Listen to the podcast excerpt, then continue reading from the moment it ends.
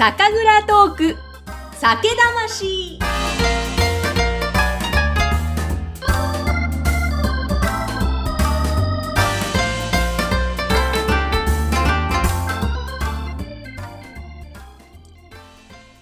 こんにちは。酒蔵ナビゲーターのぐっさんです。えさて、今回は福岡県の釜市にあります大里酒造株式会社、えー前回次期9代目大里健さんにお話を伺っていきましたけれども、今回はお父様でいらっしゃいます、現在8代目の大里至さんにお越しいただいています。今日はよろしくお願いいたします。よろしくお願いいたします。あのー息子さん、楽しみですね、次期9代目。そうですね、あの心配なことも多いですけど。うーん、でもなんか本当フレッシュで若さでね、あのツイッター、インスタも頑張ってらっしゃって、うん、いろんなお話を伺いましたけれども、はい。じゃあ、あの、ちょっと8代目、えー、はいはいイタルさんにはですね、細かくその蔵のことをぜひぜひ伺いたいと思うんですが、はい。はい。で、まずですね、あの、この銘柄ですね、はい。はい。大里酒造さんといえば黒田節ですけれども、はい。まあ、この名前がすごくやっぱりインパクトあって、なんだろうはいってまず引きつけられると思うんですけども、このお名前の由来から伺ってもよろしいですか？はい。えーあの、当社の裏の山にあります、えー、マストリ城という城の跡があるんですね。えええそちらの城主が、えーあの、酒は飲め飲め飲むならばというような歌がございます。筑前婚謡という歌なんですけどうん、そちらの、えー歌のモデル、黒田節のモデルになった堀田平さんという方、そちらの居城だったんですね。そこからですね、あの、昭和30年にうちの方からお名前をいただいて、うんそれから、あの、黒田節という名前、指名を付けさせていただいております。はあ、そうなんですね。もうじゃあ、もうそこからずっと黒田節。そうですね。はい。うん、あの、ツイッターの、そこの、あの、画面のところにも、はいはいイラストが、黒田節のはいはいはいイラスト、いあれはどなたかに頼んで描いてもらった？そうですね。あの、私が10年ほど前ですかね、あの、イラストレーターの方にお願いして、うん。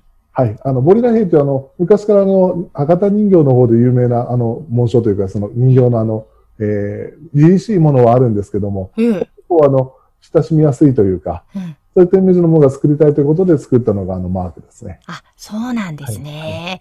あの、ぜひ皆様もツイッターなどなどをご覧いただきたいなと思いますけれどよろしくお願いしも、ますはいえーそのですね、黒田節を醸していらっしゃる大里酒造さんなんですが、まあ、歴史がすごく古くていらっしゃいますよね。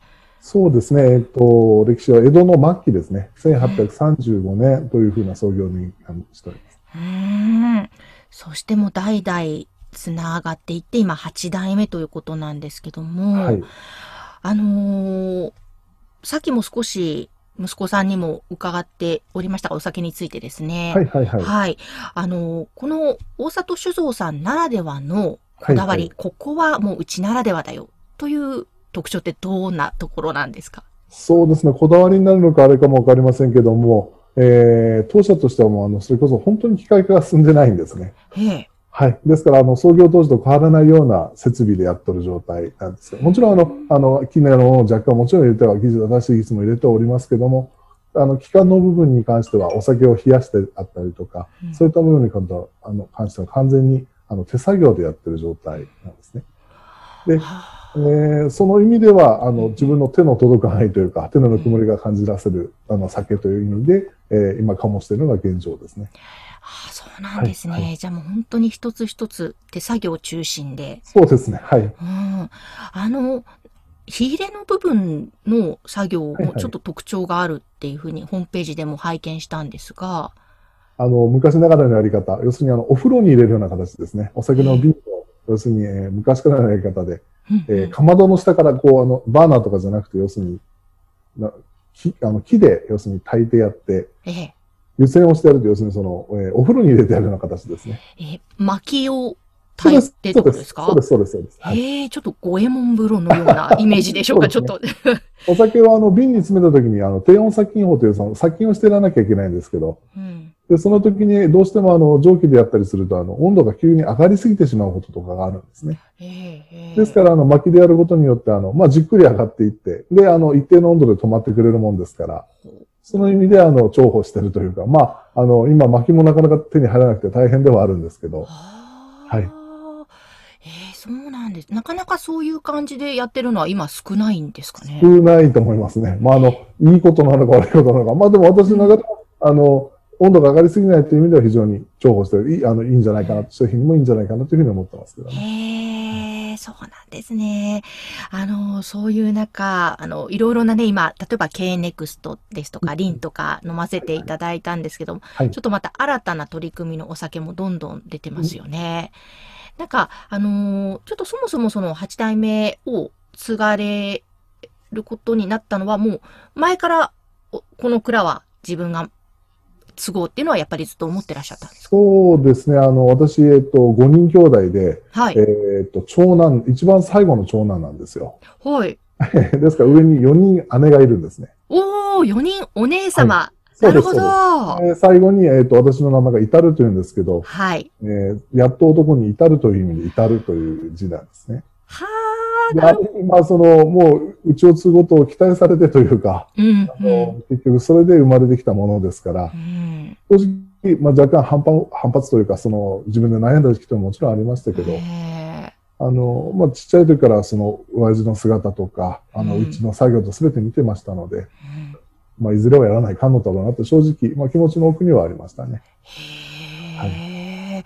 まあね、反発した時期もあったけどっておっしゃってましたけど、でも、大学自体は東京農大でいらっしゃるそうですね。んですけど。東京農大の方に行かせていただきま。はい。まあ東京農大というとイメージとしては、まあ、蔵の息子さんがいっぱい、そうですね。醸造科というのが、はい。醸造学科というのがその全国で一つしかありませんので、ええもちろん発酵を学ぶ大学って他にもあるんですけどねうん。醸造学科という名前がついているものは一つだけ。うんですえー大学時代は、やっぱりその日本酒を醸すことを学ばれたんですか？あ、えー私はですね、あの、研究、あの、ワインだったんですよ。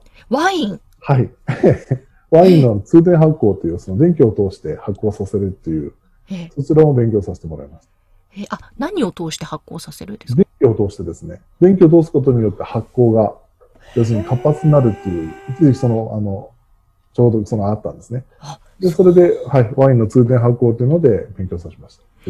はい。えーなぜ日本酒ではなくワインだったんですか？あの、そうですね、あの、学科の中にもいろいろその結局研究室というのがあるんですけども、うん。あの、新しい可能性というか、ね、もちろんスタンダードな日本酒の部分というのはもちろん大事ではあると思うんですけど、うんあの、発酵という意味では、あの、うんワインも学んどきたいなというか、あ研究室選ぶときにそういう、たまたまそういうので、あの、ワインの方に行ったんですけどね。ーへえ。いや、でもちょっと楽しそうですね。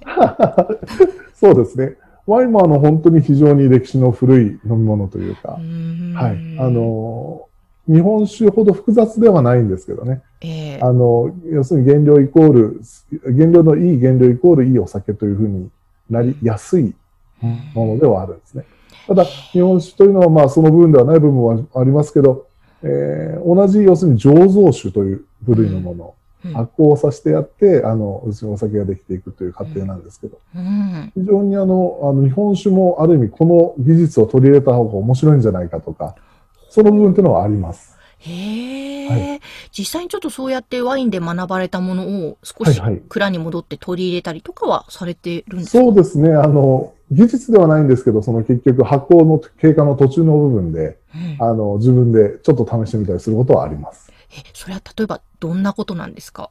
えっ、とですね、例えば酵母が、えっ、と、元気がちょっとなくなった時とかに、えワイン要するに組み戻しって言って、要するに酸素によく触れさせてやる方法とかがあるんですね。へえ。そういったものっていうのは蔵ではあんまりやら。まあ、あの、私が知らないだけかもしれませんけど、日本酒はなかなかやらないことなんですけど、うんそういった方法であったりだとか。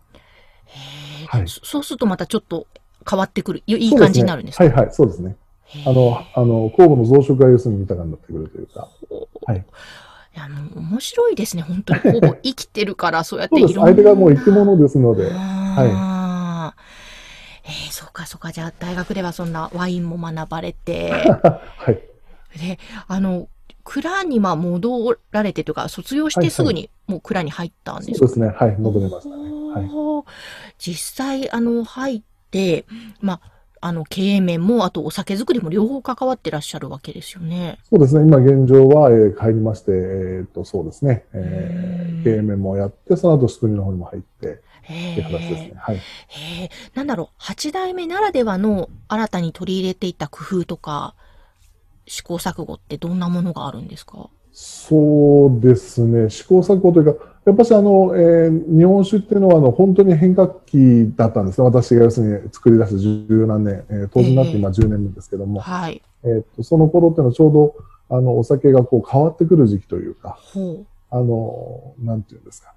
うん一時期そのやっぱりあの昔はあの必需品と言われてた時代がありました。要するに一級酒、二級酒というふうなお酒ですね。あの、まあ料理には必ず日本酒が必要だというふうに言われた時代。うん、で、それからだんだん淘汰されて嗜好品と呼ばれる時代。えー、要するに大吟醸であったりとか、純米酒であったりだとか、うん、そういったものからまた次の段階にまた日本酒が変わってきている。お客様のニーズというのがですね、多様化してきてる。のが、このやっぱしここ10年ぐらいじゃないかなというふうに思うんですね。ですから、えっと、蔵の個性をやっと出せるようになってきた。というのが現状だと思います。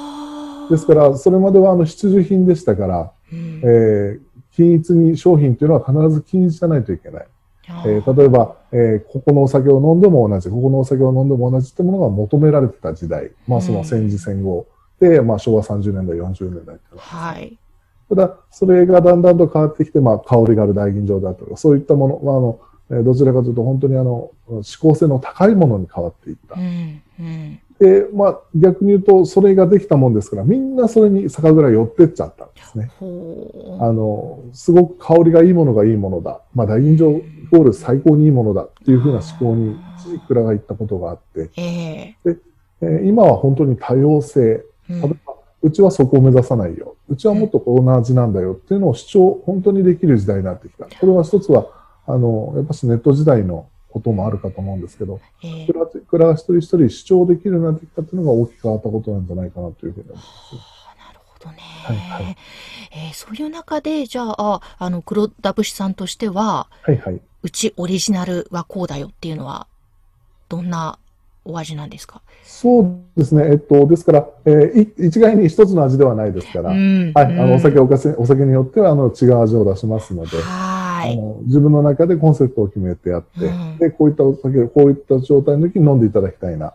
またこういう料理の時に合わせていただきたいなって形で一個一個の商品を作ってますね。はい。はい、そう、さっきあの、その大吟醸とネクスト系とリンをいただいた時に、あの、たけるさん、息子さんの方に、いろいろどんなお料理と合わせたらって言ったら、大吟醸はフルーツと合わせるとおすすめと、あと、ケネクストはチーズの、例えば蜂蜜がけとか。そうですね、美味しいですよ。はいはい。で、あと、えっ、と、こっちは、リンは、あの、洋食、例えばパスタだったりとか。そうです、そうです。はい。ワインに合わせると美味しいものと合うって。あの、トマト系のものと合いますね。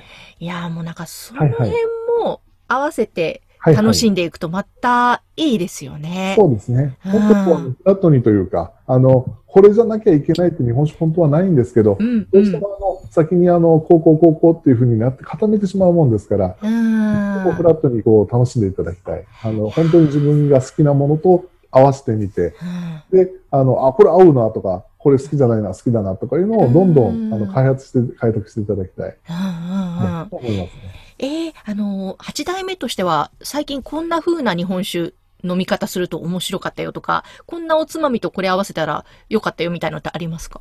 基本私はあのナッツとチーズが好きなんですよね。あ、ナッツとチーズがお好きなんですね。チーズと日本酒っていうのはよく合わせますね。純米系のもの。あと、まあ、その、まあ、これはよくあるかもしれません大吟醸系とアイスクリーム、バニラアイスクリームですね。あ、はい。なんか聞いたことあります。へ、ね、え、大吟醸とアイスクリーム、バニラ。あの、大吟醸の香りのあるタイプの大吟醸と、うん、えっ、ー、と、バニラのアイスクリーム。濃厚なバニラのタイプの。ほそれと、えっ、ー、と、コッシュとチョコレートですね。ああ。ブラックチョコレートとコッシュは非常に合いますね。うわはいはい。もちろん、ね、こうじゃなきゃいけないっていうのはないけども、ね、そういうのをちょっと知って、合わせるとまた楽しいですもんね。そうです、そうです。はいいやー、面白いな。ちょっと、手元にはですね、あの、他にもあの、濁り酒ですね。はいはいはい、黒田節もあるので、はい、ちょっとこの後、これもせっかくなので、あぜひぜひ、はい。飲みたいな。はい、甘口のお酒になりますね。あ、そうなんですね。はい、はい、じゃあちょっと楽しみにこの後開けたいと思いますが、はいえー、じゃあ、えー、8代目、大里至さん、ありがとうございました。またちょっとこの後も引き続きよろしくお願いします。はいはい、よろしくお願いいたします。じゃあ皆様、次回のお話もどうぞお楽しみに。